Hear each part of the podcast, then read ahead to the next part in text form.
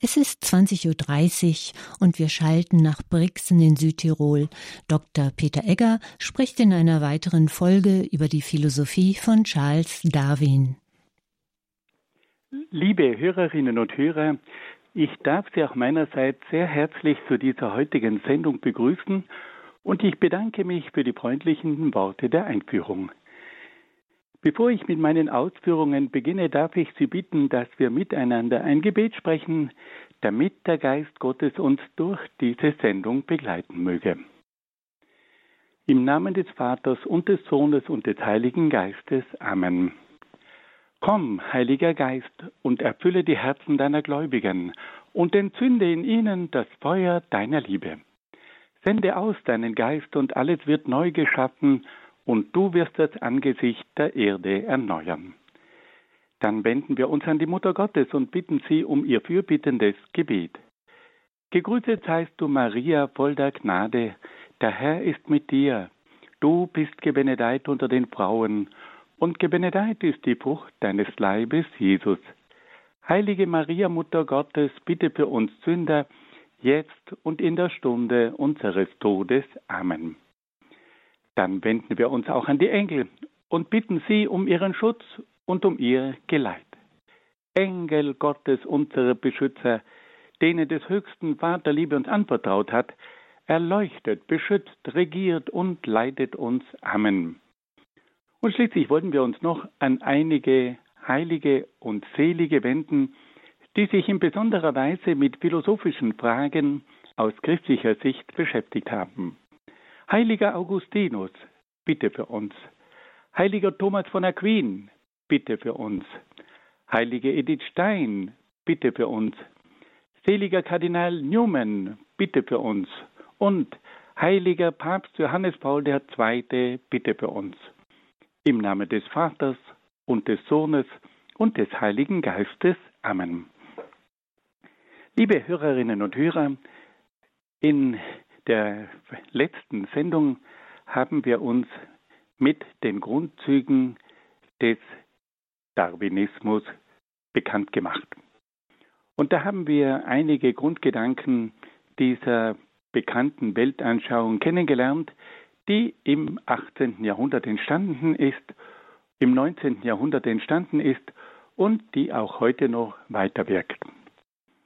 Wir waren das letzte Mal bei der Biografie von Charles Darwin stehen geblieben, von dem der Name Darwinismus dann auch abgeleitet wird.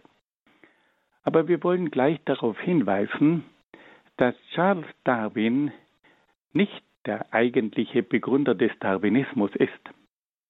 Er selber hat die berühmte Evolutionstheorie entwickelt. Und dann haben spätere Denker auf der Grundlage dieser Evolutionstheorie eine universale Weltanschauung entwickelt, die wir heute unter dem Namen Darwinismus kennen. Das letzte Mal haben wir gehört, dass Charles Darwin von 1809 bis 1882 in England gelebt hat. Er selber hat in jungen Jahren die große Chance erhalten, bei einer Expeditionsfahrt auf einem Segelschiff rund um die Welt teilzunehmen. Und das war die große Chance für diesen großen Forscher. Er hatte die Möglichkeit, in verschiedenen Kontinenten seine Forschungen zu betreiben. Und von dieser großen Reise hat er so viele Anregungen mitgenommen und auch so viele Funde mit nach Hause gebracht, dass er von da an sich der Formulierung seiner neuen Theorie, nämlich der Evolutionstheorie, widmen konnte. Wir haben gehört, dass Charles Darwin eine sehr feinfühlige Art hatte, auch mit Menschen umzugehen. Obwohl er ein großer Forscher war, war er stets ein sehr bescheidener und demütiger Mensch. Er hatte eine sehr verständnisvolle Frau an seiner Seite, die ihn durch die Jahrzehnte immer mit viel Verständnis und mit viel Anteilnahme auch begleitet hat. Und sie hat ihren Mann, der keine allzu stabile Gesundheit hatte, auch immer wieder gepflegt und betreut. Die Zeitgenossen berichten von Charles Darwin, dass es immer sehr angenehm war, mit ihm zu sprechen. Er war von einer zurückhaltenden Art. Er hat sich nie in den Vordergrund gedrängt, aber seine Überlegungen waren alle sehr, sehr tiefsinnig. Heute wollen wir uns nun den Grundgedanken von Charles Darwin zuwenden. Und da geht es nun um die Entstehung der sogenannten Evolutionstheorie. Wie ist es eigentlich dazu gekommen, dass Charles Darwin diese Theorie entwickelt hat? Darwin hatte auf seiner fünfjährigen Reise um die Welt in vielen Ländern verschiedenste Arten von Pflanzen und Tieren unter speziellen Lebensbedingungen kennengelernt. Er hatte aber auch zahlreiche Funde von versteinerten Pflanzen und Tieren aus früheren Erdzeitaltern gesammelt und dabei verschiedene Arten von Pflanzen und Tieren aus früheren Erdzeitaltern erforscht. Diese Entdeckungen von verschiedenen Pflanzen und Tieren in der Gegenwart und aus früheren Epochen führten Darwin schließlich zur Frage, wie es zur Entstehung der verschiedenen Arten von Lebewesen gekommen war. Nach seiner Rückkehr nach England studierte Darwin auch die Methoden der Tierzüchter. Er beobachtete, wie die Tierzüchter aus ihren Tieren jeweils die tauglichsten Tiere mit den besten Eigenschaften auswählten. Dann versuchten die Tierzüchter durch eine Kreuzung dieser Tiere eine neue Generation von Tieren zu züchten, bei denen es zu einer Verbindung der besten Eigenschaften der Elterntiere kam. Darwin hatte also beobachtet, wie die Tierzüchter zunächst eine Auslese unter ihren Tieren traten. Dann versuchten sie durch eine Kreuzung der besten Tiere eine neue Generation von Tieren zu züchten, bei denen es zu einer Verbindung der besten Eigenschaften der Elterntiere kam. Auf der Grundlage dieser vielfältigen Beobachtungen und Studien versuchte dann Charles Darwin seine Evolutionstheorie über die Entstehung der verschiedenen Arten von Pflanzen und Tieren zu entwickeln. Bei der Erstellung seiner Evolutionstheorie ging Charles Darwin von bestimmten empirischen Beobachtungen aus. Darwin stellte zunächst fest, dass die einzelnen Tierarten viel mehr Nachkommen produzieren, als für das Überleben der eigenen Tierart notwendig wäre.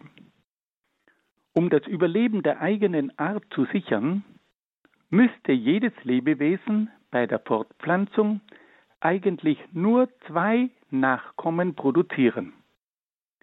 Es entstehen aber bei manchen Tierarten aus zwei Elterntieren oft unzählige Nachkommen. Dennoch bleibt die Anzahl der Lebewesen bei gleichbleibenden Umweltbedingungen über viele Jahre konstant. Das bedeutet aber, dass bei den verschiedenen Tierarten in jeder Generation unzählige Exemplare nicht überleben und dass es offensichtlich zu einer natürlichen Auslese unter den Lebewesen kommt.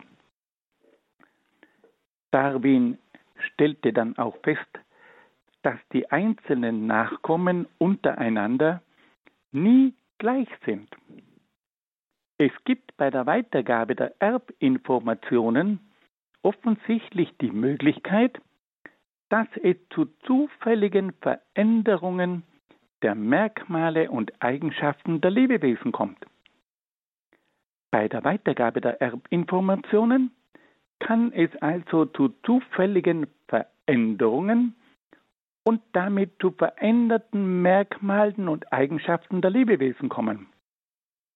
Diese veränderten Eigenschaften werden dann an die nächste Generation weitervererbt. Weiters stellte Darwin fest, dass unter den Lebewesen ein ständiger Wettbewerb stattfindet, den er als den Kampf um das Überleben bezeichnete.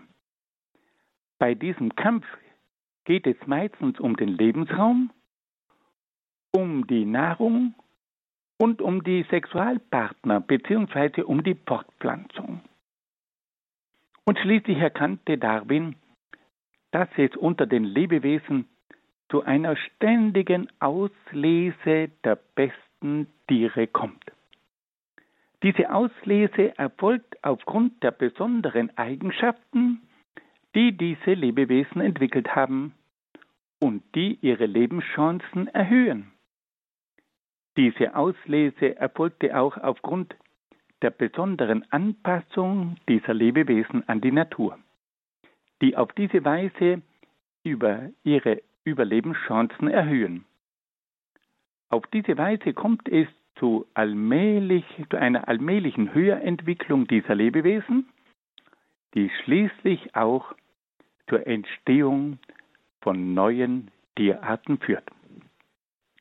Wenn wir das noch einmal zusammenfassen, dann können wir sagen, dass also Darwin zunächst einmal ganz bestimmte Dinge beobachtet hat. Erstens die übermäßige Produktion an Nachkommen. Die Tiere produzieren weit mehr Nachkommen, als sie zum Erhalt der eigenen Art eigentlich bräuchte. Dennoch bleibt die Zahl der Tiere insgesamt immer gleich. Und das bedeutet also, dass unzählige Exemplare nicht überleben und dass es offensichtlich zu einer natürlichen Auslese unter den Lebewesen kommt. Zweite Feststellung. Die Veränderung der Nachkommen. Darwin hat festgestellt, dass es bei der Weitergabe der Erbinformationen offensichtlich die Möglichkeit gibt, dass es zu zufälligen Veränderungen der Merkmale und Eigenschaften der Lebewesen kommt. Und diese veränderten Merkmale befähigen dann die Tiere dazu, dass sie oft der Natur besser angepasst sind und dadurch erhöhte Lebenschancen haben. Drittens, der Wettbewerb unter den Lebewesen. Darwin stellt fest, dass unter den Lebewesen ein ständiger Wettbewerb stattfindet. Ein Kampf um das Überleben. Und dieser Kampf bezieht sich um den Lebensraum, um die Nahrungsmittel und schließlich auch um die Wahl des Sexualpartners. Und viertens, es kommt zu einer natürlichen Auslese unter den Lebewesen. Diejenigen Lebewesen, die die besten Eigenschaften haben, die können sich durchsetzen. Und die haben die besten Chancen auf das Überleben. Und so kommt es also durch diese veränderten Eigenschaften, aber auch durch diese verbesserten Eigenschaften dazu, dass gewisse Tiere überleben und andere hingegen eliminiert werden. Es kommt also zu einer ständigen Verbesserung der Eigenschaften von bestimmten Tieren und mit der Zeit kommt es dann auch zur Entwicklung einer neuen Tierart. So die Theorie von Darwin. Im Mittelpunkt dieser Theorie steht also dieser Kampf um das Überleben. Darwin hatte also erkannt, dass es in der Natur zu einer ständigen Selektion, das heißt zu einer ständigen Auslese kommt. Diese Auslese kommt durch den Kampf um das Überleben und durch die Umwelt zustande, die nur die Lebewesen überleben ließ, die am besten an die Natur angepasst waren. Die wichtigste Voraussetzung für das Überleben sind also die besseren Eigenschaften eines Lebewesens. Diese besseren Eigenschaften kommen durch zufällige Veränderungen zustande, die bei der Weitergabe der Erbinformationen an die Nachkommen zustande kommen. Die Selektion wählt dann die Lebewesen mit den vorteilhaftesten neuen Eigenschaften aus, die dann an die nächsten Generationen weitergegeben werden. Darwin führt nun weiter aus, dass es durch die Auslese von jenen Tieren, die neue veränderte Merkmale und Eigenschaften aufweisen, schließlich zur Entstehung von neuen Arten kommt. Im Laufe von Jahrmillionen entstehen immer höhere Tierarten, bis es zur Entstehung der Arten kommt, die in den sogenannten Primaten ihre höchste Stufe erreichen. Die Evolution endet aber nicht bei den Primaten.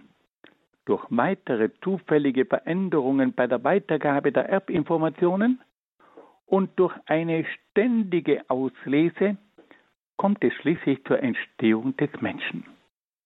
Und über mehrere Stufen entwickelt sich dann der Mensch bis zur Form des Homo sapiens, des wissenden Menschen.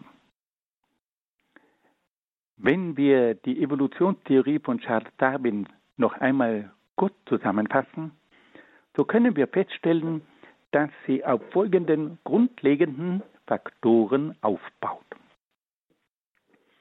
Darwin stellt zunächst fest, dass es bei den Lebewesen immer mehr Nachkommen gibt, als es für den Erhalt der eigenen Art notwendig ist. Trotz dieser Überproduktion an Nachkommen bleibt der Bestand einer Tierart konstant. Das bedeutet, dass viele Exemplare einer Tierart nicht überleben bzw. eliminiert werden. Dann Darwin stellt weiter fest, dass es bei der Weitergabe des Lebens immer wieder, immer wieder Nachkommen entstehen, die veränderte Merkmale aufweisen. Diese veränderten Merkmale kommen durch die Verbindung von den Merkmalen der beiden Elterntiere zustande. Diese Veränderungen sind nicht geplant, sondern das Ergebnis des Zufalls. Darwin stellt dann auch fest, dass es unter den Tieren zu einem ständigen Wettbewerb bzw. zu einem ständigen Kampf um das Überleben kommt. Bei diesem Kampf geht es hauptsächlich um den Lebensraum, um die Nahrung und um die Fortpflanzung. Und dann stellt Darwin fest, dass es durch den ständigen Kampf zwischen den Tieren zu einer natürlichen Auslese kommt. Bei dieser Auslese setzen sich nur die Exemplare durch, die die besten Merkmale und Eigenschaften aufweisen. Die Auslese führt aber auch dazu, dass nur die Exemplare überleben, die neue, veränderte Merkmale und Eigenschaften aufweisen. Aufgrund dieser Feststellungen und Beobachtungen vertritt Darwin den Standpunkt, dass es durch die zufällige Veränderung der Eigenschaften der Lebewesen, aber auch durch die Auslese der Lebewesen mit den besten Eigenschaften zu einer allmählichen Höherentwicklung der Tiere gekommen ist, die schließlich zu neuen Arten von Tieren geführt hat. Diese Entwicklung führte im Laufe von Jahrmillionen von einfachsten Tierarten zu immer höheren Tierarten bis es zur Entwicklung der höheren Affen, der sogenannten Primaten, gekommen ist. Und schließlich lehrt Darwin, dass sich durch weitere zufällige Veränderungen und durch die weitere Auslese allmählich aus den höheren Affen menschliche Wesen entwickelten. Es entstand eine Reihe von sogenannten Hominiden, das heißt von menschenähnlichen Wesen. Am Ende der Entwicklung kam es dann zur Entstehung des sogenannten Homo sapiens, des wissenden Menschen. Mit dieser Lehre wurde Darwin zu einem der wichtigsten Vertreter der sogenannten Abstammungslehre. Nun hören wir ein wenig Musik.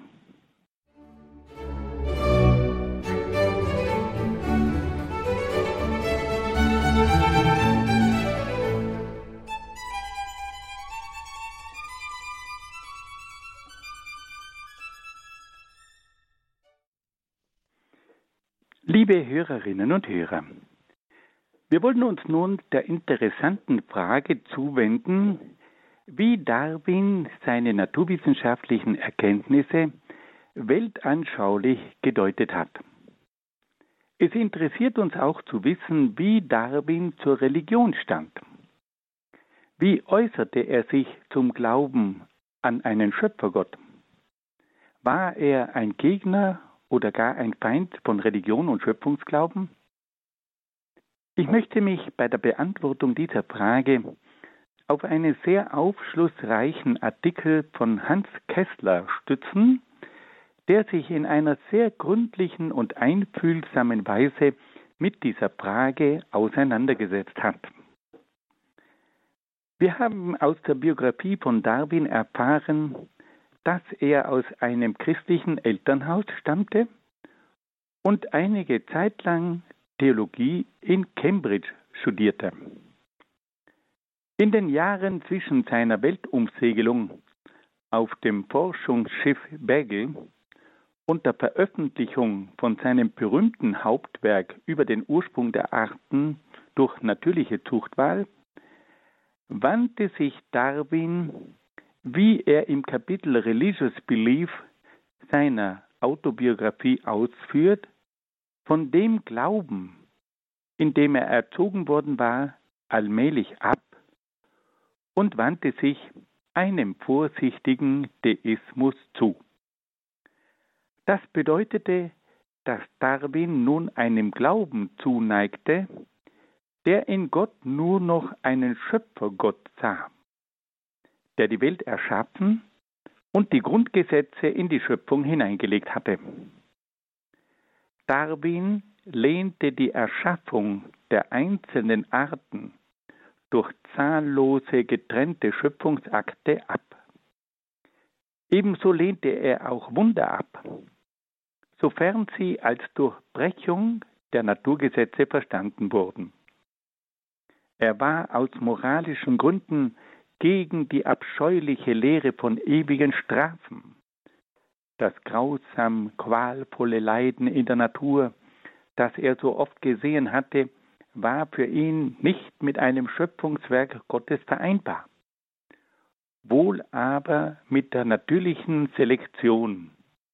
Die Überzeugung von der Evolution war für ihn eine Befreiung von bedrückenden religiösen Vorstellungen. Im allerletzten Satz seines Werkes über die Entstehung der Arten deutet er dann aber kurz eine andere Auffassung von Gott und von Schöpfung an. Er schreibt, es liegt etwas wirklich Erhabenes an der Auffassung, dass der Schöpfer den Keim allen Lebens, das uns umgibt, nur wenigen oder gar nur einer einzigen Form eingehaucht hat.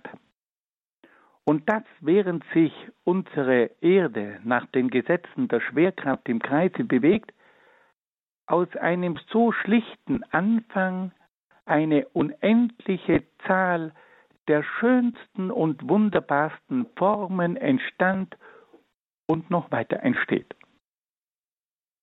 Wir sehen also, dass hier Darwin sehr wohl an einen Schöpfer denkt, der den Keim allen Lebens, das uns umgibt, nur wenigen oder gar nur einer einzigen Form des Lebens eingehaucht hat und dass dann aus dieser Form, aus schlichten Anfängen, eine unendliche Zahl der schönsten und wunderbarsten Formen entstand und noch weiter entsteht, wie sich Darwin ausdrückt. Er glaubt also an einen Schöpfer, der am Anfang einer einzigen Form das Leben verliehen hat und dass sich dann aus dieser Form alles Übrige entwickelt hat.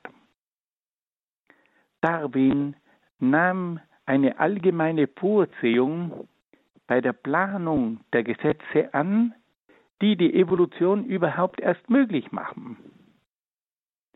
Eine Welt, die so wunderbar geordnet ist, könne als Ganzes nicht das Ergebnis puren Zufalls sein, wenngleich die Details wenig perfekt und zufällig sind.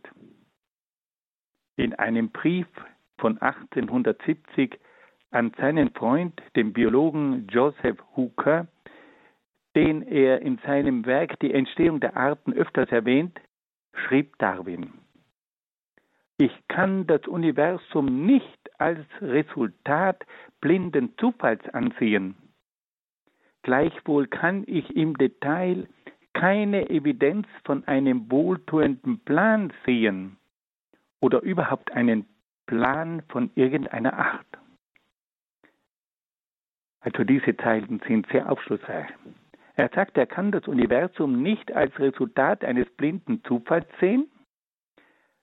Dennoch schreibt er, kann ich im Detail keine Evidenz von einem wohltuenden Plan, also auf Englisch Design, sehen oder überhaupt einen Plan von irgendeiner Art. Also auf der einen Seite kann es nicht das Ergebnis von einem blinden Zufall sein, auf der anderen Seite sieht aber Charles Darwin im Detail kein Design und keinen Plan.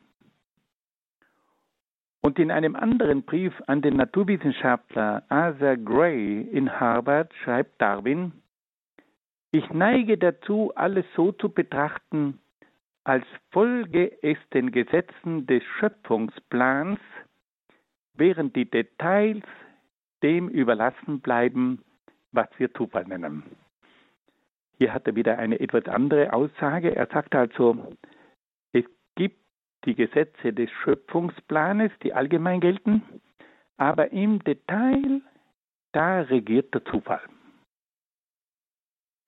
Drei Jahre vor seinem Tod hat sich dann Darwin nochmals über seine religiöse Einstellung geäußert. In meinen extremsten Gedanken war ich nie ein Atheist in dem Sinne, dass ich die Existenz Gottes verneint hätte.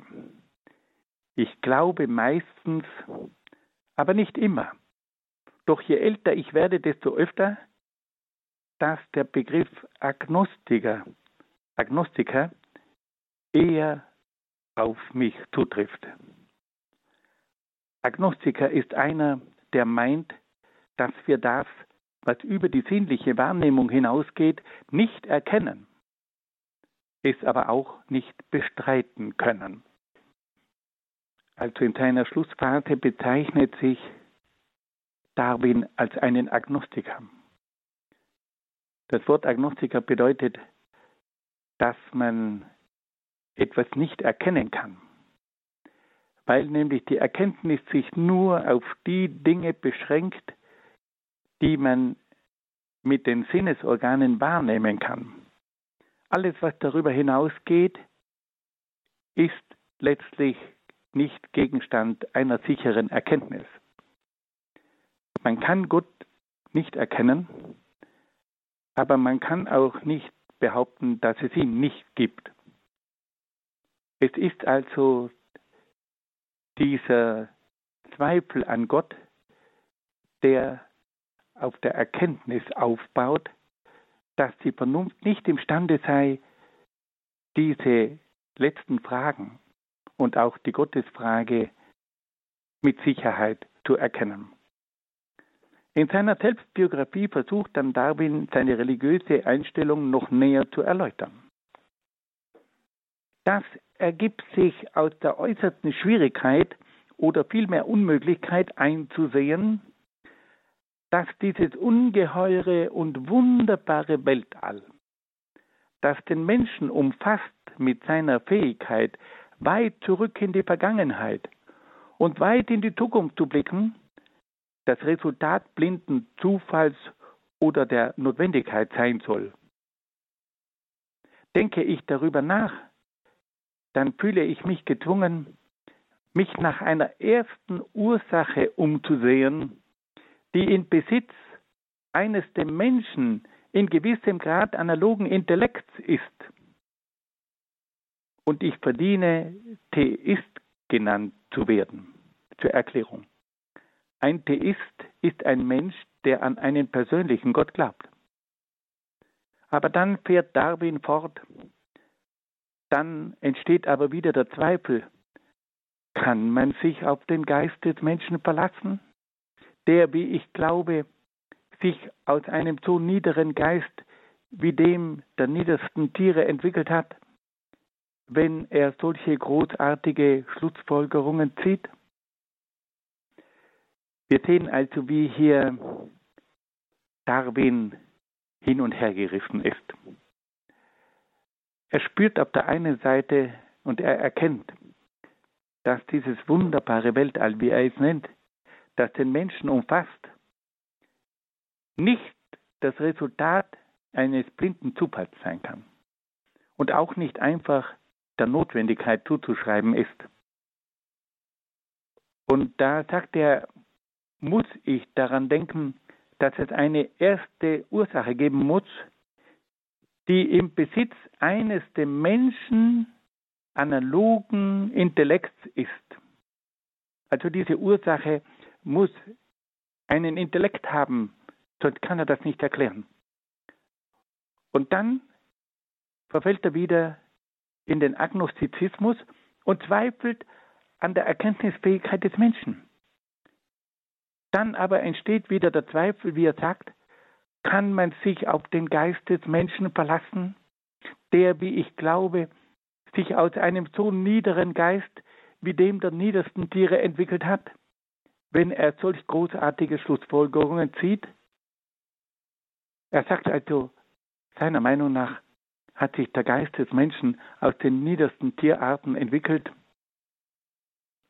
und jetzt zieht dieser Geist so großartige Schlussfolgerungen, kann man sich auf einen solchen Geist verlassen?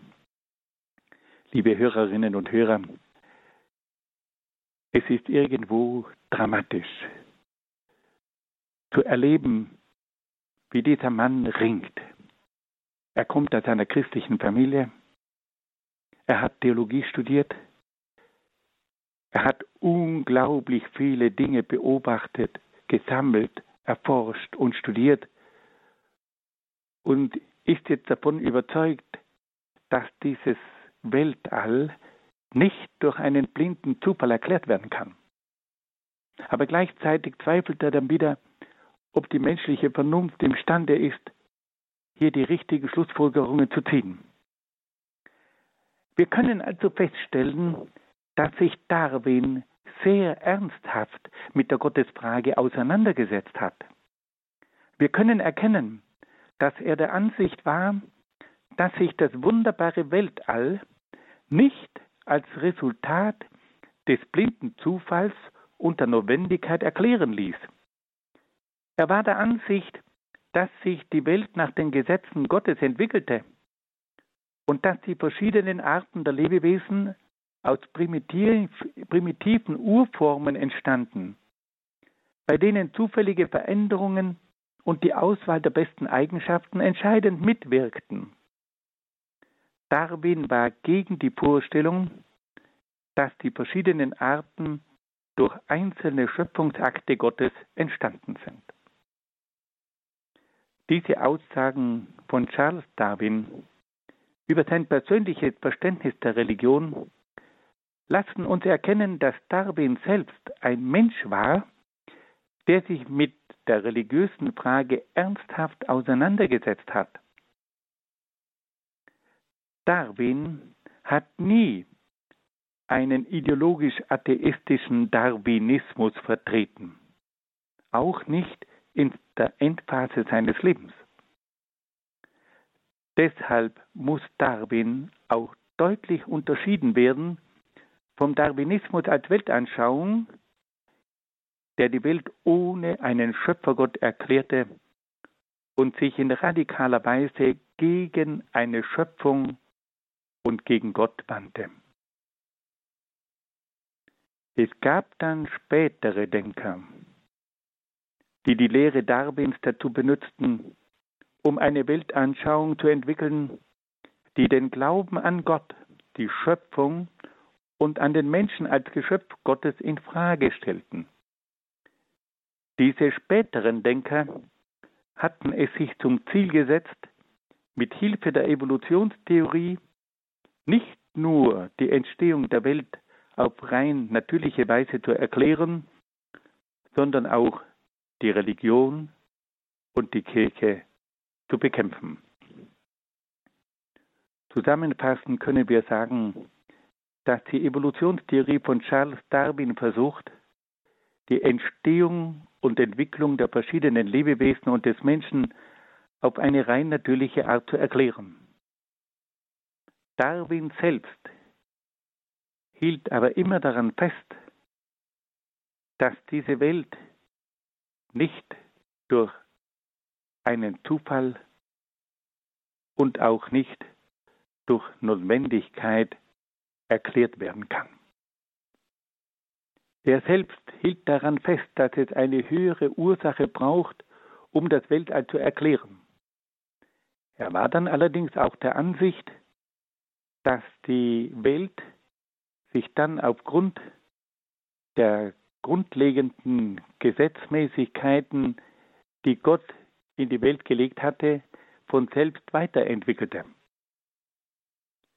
Er war der Ansicht, dass es nicht einen eigenen Schöpfungsakt gab für jede neue Art von Lebewesen, sondern dass dann in der weiteren Entwicklung die Faktoren von zufälligen Veränderungen und von der ständigen Auswahl der Exemplare mit den besten Eigenschaften genügen würde, um die weitere Entwicklung erklären zu können. Nun hören wir wieder ein wenig Musik.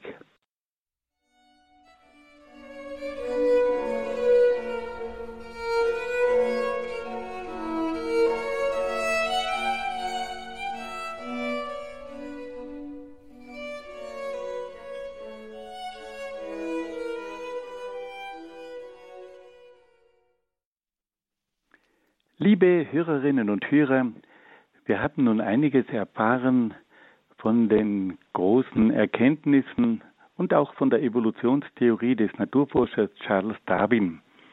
Und wir haben dann auch gehört, wie Charles Darwin versucht hat, diese seine Erkenntnisse und seine Theorien weltanschaulich einzuordnen.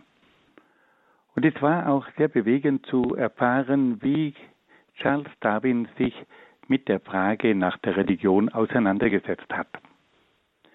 Nun wollen wir uns einem weiteren großen, entscheidenden Vertreter des Darwinismus zuwenden, nämlich der Gestalt von Ernst Haeckel.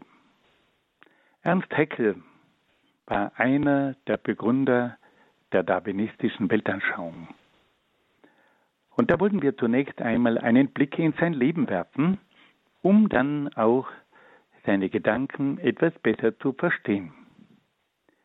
Ernst Haeckel wurde 1834 in Potsdam in Deutschland geboren. Er besuchte das Domgymnasium in Merseburg. Bereits in seinen jungen Jahren begeisterte er sich für die Schriften des bekannten Naturforschers Alexander von Humboldt. Nach dem Abitur studierte Heckel Medizin in Berlin und Würzburg wo er Schüler des berühmten Professors Rudolf Virchow war. Im Jahr 1864 wurde Heckel Professor für Anatomie. Das ist also die Lehre über den Aufbau des Körpers. Und auch Professor für Zoologie.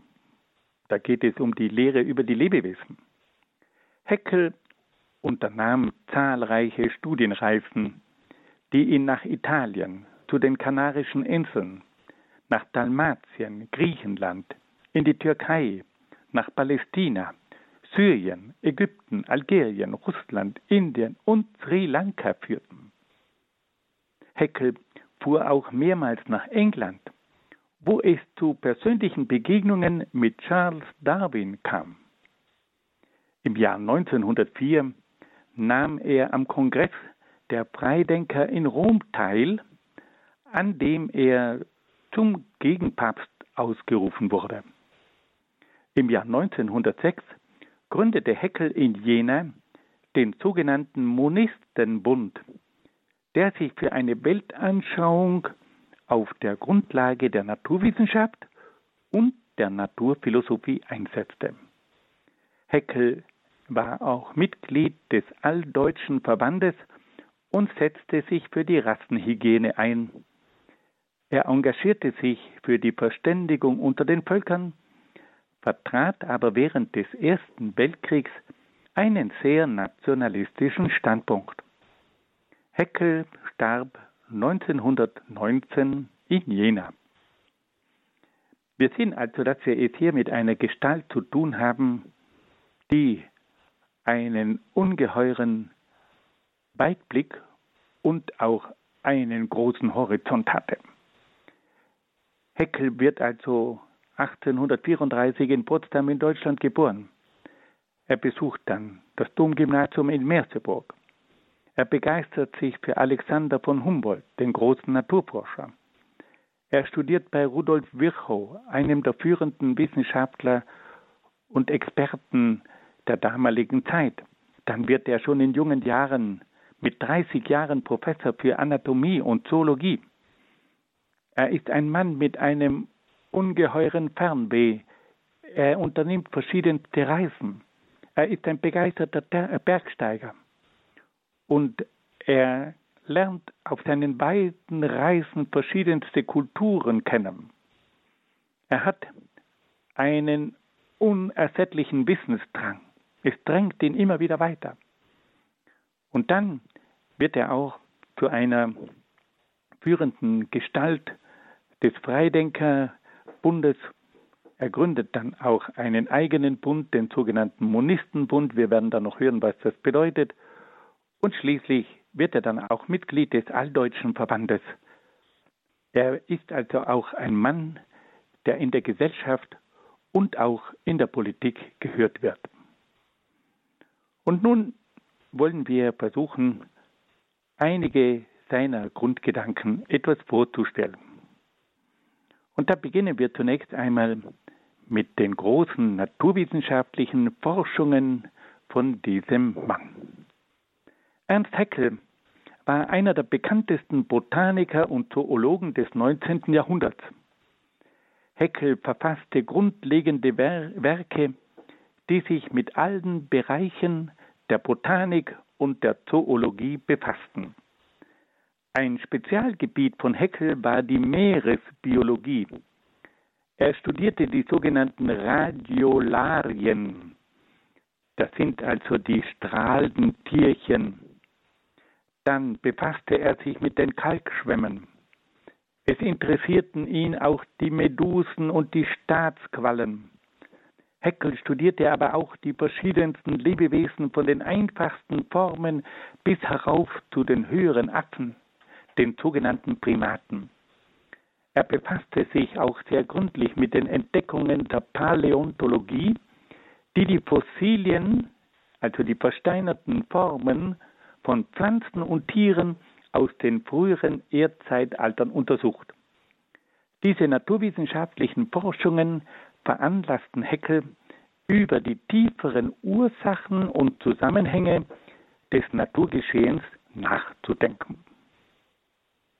Heckel entwickelte dann auch eine umfassende Naturphilosophie, die von den naturwissenschaftlichen Erkenntnissen ausging und mit Hilfe von Schlussfolgerungen der Vernunft zur Erklärung der Welträtsel führen sollten. Es ging dabei um die letzten Fragen im Hinblick auf die Entstehung und das Wesen des Weltalls, im Hinblick auf die Natur, den Menschen, im Hinblick auf die Ethik, die Gesellschaft und die Religion.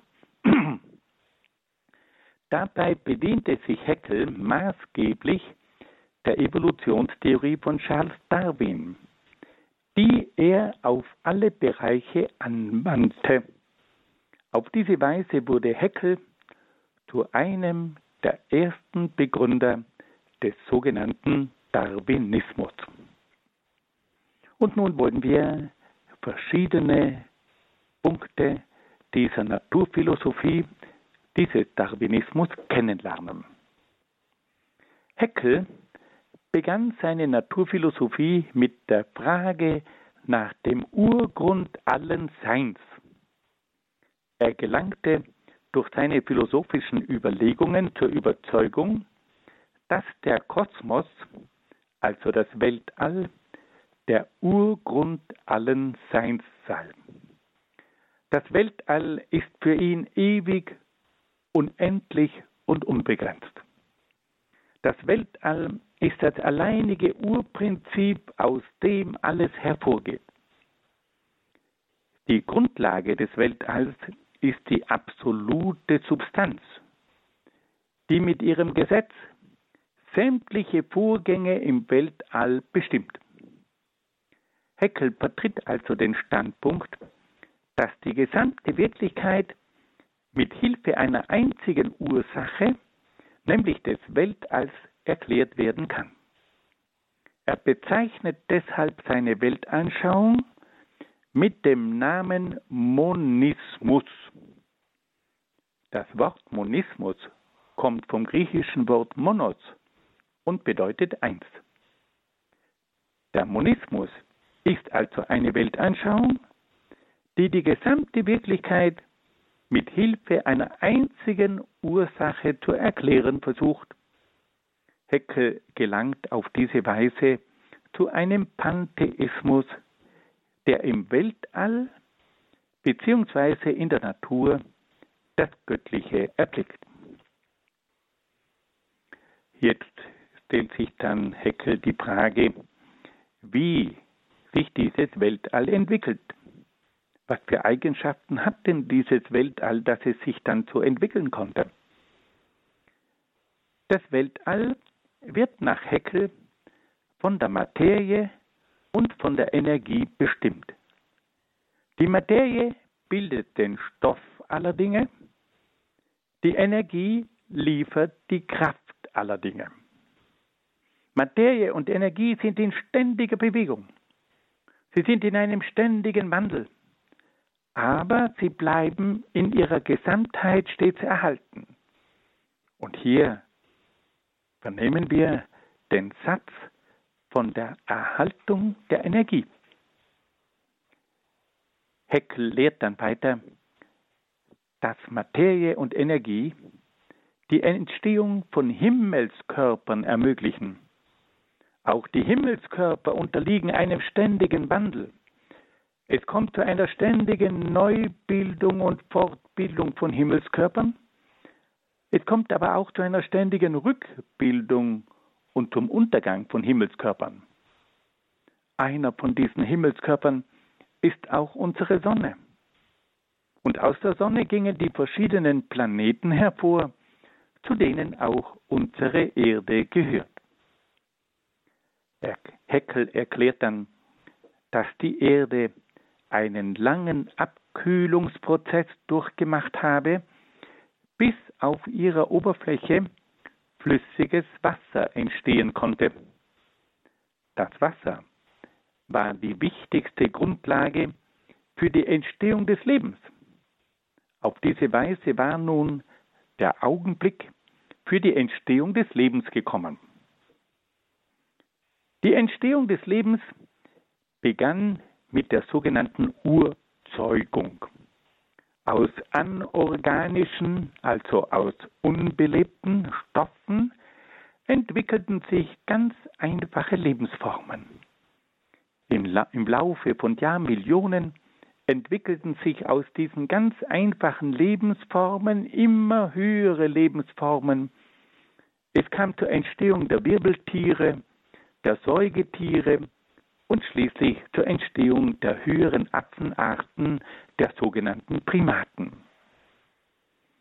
Heckel hat dann die Entstehung von immer neuen Arten von Lebewesen mit Hilfe der Evolutionstheorie von Darwin erklärt.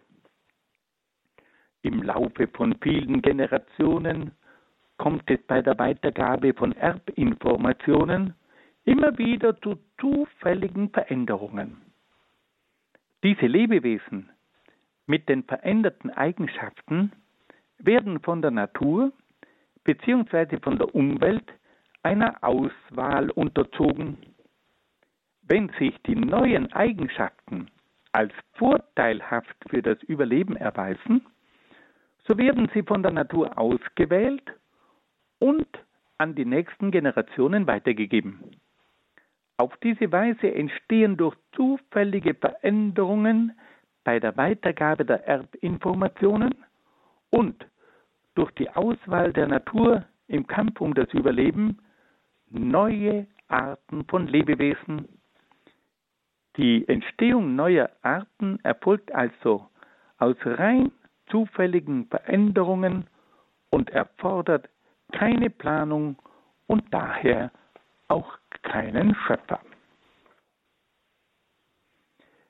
Die Entwicklung von Tieren mit immer höheren Eigenschaften führt schließlich zur Entstehung des Menschen.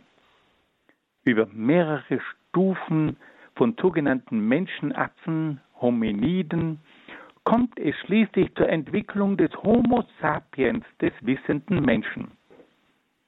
Der Mensch ist nach Heckel dem Affen weitgehend verwandt und unterscheidet sich nicht wesentlich, sondern nur graduell vom Affen. Auch die Sprache der Menschen ist nur eine Weiterentwicklung der Affensprachen. Der Geist des Menschen wird auf besondere Tätigkeiten des Gehirns zurückgeführt. Das Gemüt des Menschen wird mit Hilfe von Seelenzellen erklärt, die sich durch eine besondere Empfindsamkeit auszeichnen. Wir sehen also, wie hier Ernst Haeckel den Grundgedanken der Evolutionstheorie von Darwin übernimmt und dann auf seine Art weiter ausarbeitet. Nun versucht dann Heckel auch die Ethik zu begründen und auch da spüren wir, wie so manche Gedanken von Charles Darwin einfließen. Heckel lehrt, dass das moralische Verhalten des Menschen zunächst von den sozialen Instinkten der höheren Tiere abgeleitet werden kann. Der Mensch muss im Kampf um das eigene Überleben gewisse Haltungen entwickeln, ohne die er nicht bestehen kann. Dazu gehört vor allem ein gesunder Egoismus. Es braucht auch eine gewisse Härte, ohne die der Mensch um das Überleben, im Kampf um das Überleben keine Chance hat. Der Mensch hat also, hat aber als geistiges und kulturelles Wesen auch die Pflicht, sich um die Haltung des Altruismus gegenüber seinen Mitmenschen zu bemühen. Er soll aber auch nach dem Wahren, dem Guten und dem Schönen streben.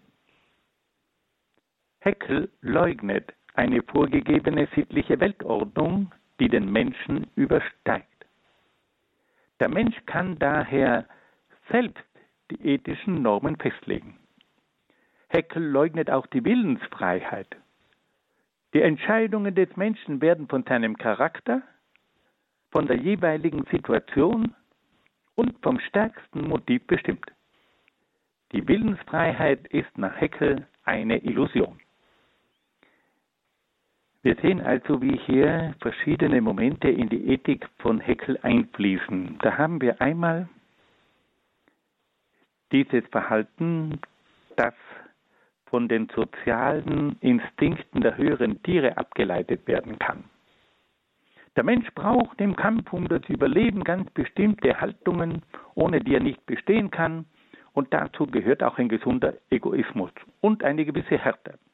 Hier spüren wir diesen Kampf der Tiere um das eigene Überleben, das auch den Menschen prägt.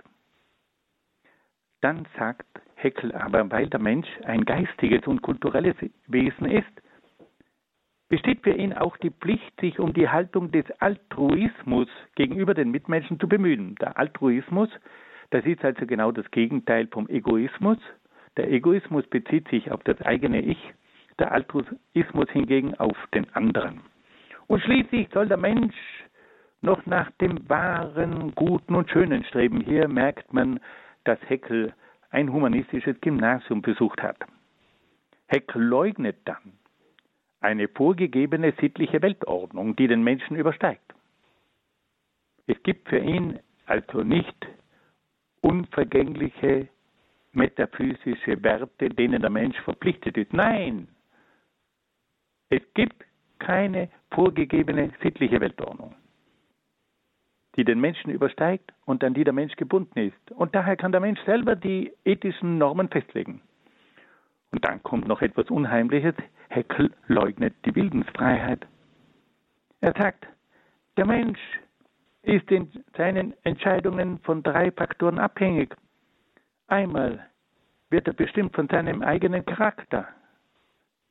So wie der Mensch von seinem Charakter her festgelegt ist, so fallen auch seine Entscheidungen aus. Dann sagt er, ist der Mensch auch von der jeweiligen Situation abhängig. Er befindet sich in einer Situation, die ihn zwingt, so und so zu handeln. Und schließlich sagt er, dass die Entscheidungen des Menschen stets vom stärksten Motiv geprägt werden. Ich habe zum Beispiel verschiedene Speisen vor mir. Ich kann nicht wählen, sondern das, was mir am besten schmeckt, das spricht mich so an, dass ich gar nicht anders kann, als jetzt diese Bon Fritz mit Coca-Cola zu wählen. Also das ist jetzt nicht Heckel, ja, aber ein praktisches Beispiel. Und damit leugnet also Heckel die Bildungsfreiheit und sagt, die Entscheidungen des Menschen werden von seinem Charakter, von der jeweiligen Situation und vom stärksten Motiv bestimmt. Die Bildungsfreiheit ist nur eine Illusion. Und dann entwickelt Heckel auch noch eine eigene Lehre über die Gesellschaft. Die Gesellschaft soll eine laizistische Gesellschaft sein, deren Grundlagen, Rechte, Gesetze und Normen ausschließlich vom Menschen bestimmt werden. Eine laizistische Gesellschaft ist eine Gesellschaft, die in keiner Weise religiös gebunden ist. Es soll also eine Gesellschaft sein, die nicht von irgendwelchen religiösen Lehren und Werten bestimmt sein soll, sondern deren Grundlagen, Rechte, Gesetze und Normen ausschließlich vom Menschen bestimmt, selbst bestimmt werden. Die Gesellschaft wird dann auch von einem Sozialdarwinismus geprägt, in der es durch einen ständigen Kampf um das Dasein zur Auslese der tüchtigsten und stärksten kommt. In dieser Gesellschaft kommt es auch zu einer natürlichen Auslese von Menschen mit Behinderungen, die der Gesellschaft zur Last fallen. Heckel ist der Überzeugung, dass der ständige Kampf um die Vorherrschaft auch für die Nationen und Rassen gilt. Dabei gibt es stärkere Nationen und Rassen, die sich gegen die schwächeren Nationen und Rassen durchsetzen. Heckel bemüht sich zunächst darum, den Frieden unter den Nationen und Rassen zu sichern. Während des Ersten Weltkriegs vertritt er dann aber auch nationalistische und rassistische Thesen. Und schließlich haben wir dann auch noch die Position von Heckel gegenüber der Religion. Heckel hat eine eigene Art von Religion entwickelt, die er als Monismus bezeichnete. Der Monismus baut auf der Überzeugung auf, dass die gesamte Wirklichkeit auf einer einzigen Ursache aufbaut. Diese Ursache ist das ewige, unendliche und unbegrenzte Weltall. Das Weltall ist das alleinige und absolute Urprinzip, das alles in sich enthält und aus dem sich alles entwickelt. Diese Sicht des Weltalls führt zu einer pantheistischen Religion. Heckel hat also mit seinem Monismus einen pantheistischen Standpunkt vertreten. Wenn wir das noch einmal ganz kurz zusammenfassen, dann haben wir jetzt gehört, dass Heckel ein großer Naturwissenschaftler war und dass er dann auch eine eigene Naturphilosophie entwickelt hat, um die letzten Welträtsel zu gründen. Und da versucht er nun auf seine Art, alles zu erklären. Der Ausgangspunkt ist das Weltall. Die zwei Grundkräfte sind die Materie und die Energie.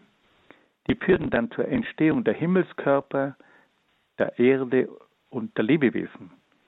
Die Entstehung der Arten versucht dann Haeckel mit Hilfe der Darwinschen Theologie, äh, Evolutionslehre zu erklären. Und auf diese Art und Weise kommt er dann schließlich zur Entstehung des Menschen.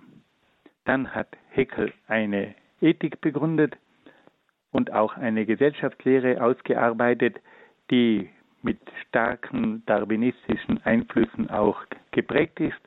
Und schließlich verkündet er dann eine Religion, die auf einem einzigen Prinzip, nämlich auf dem Weltall aufbaut.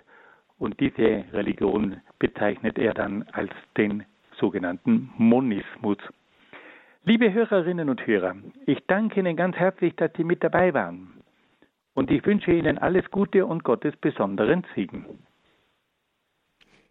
Herzlichen Dank an Dr. Peter Egger in Brixen in Südtirol für seine umfassende Darstellung der philosophischen Gedankenwelt des Naturforschers Charles Darwin und auch der komplexen Gedankenwelt des Naturwissenschaftlers Ernst Haeckel, der als einer der Begründer des sogenannten Darwinismus gilt.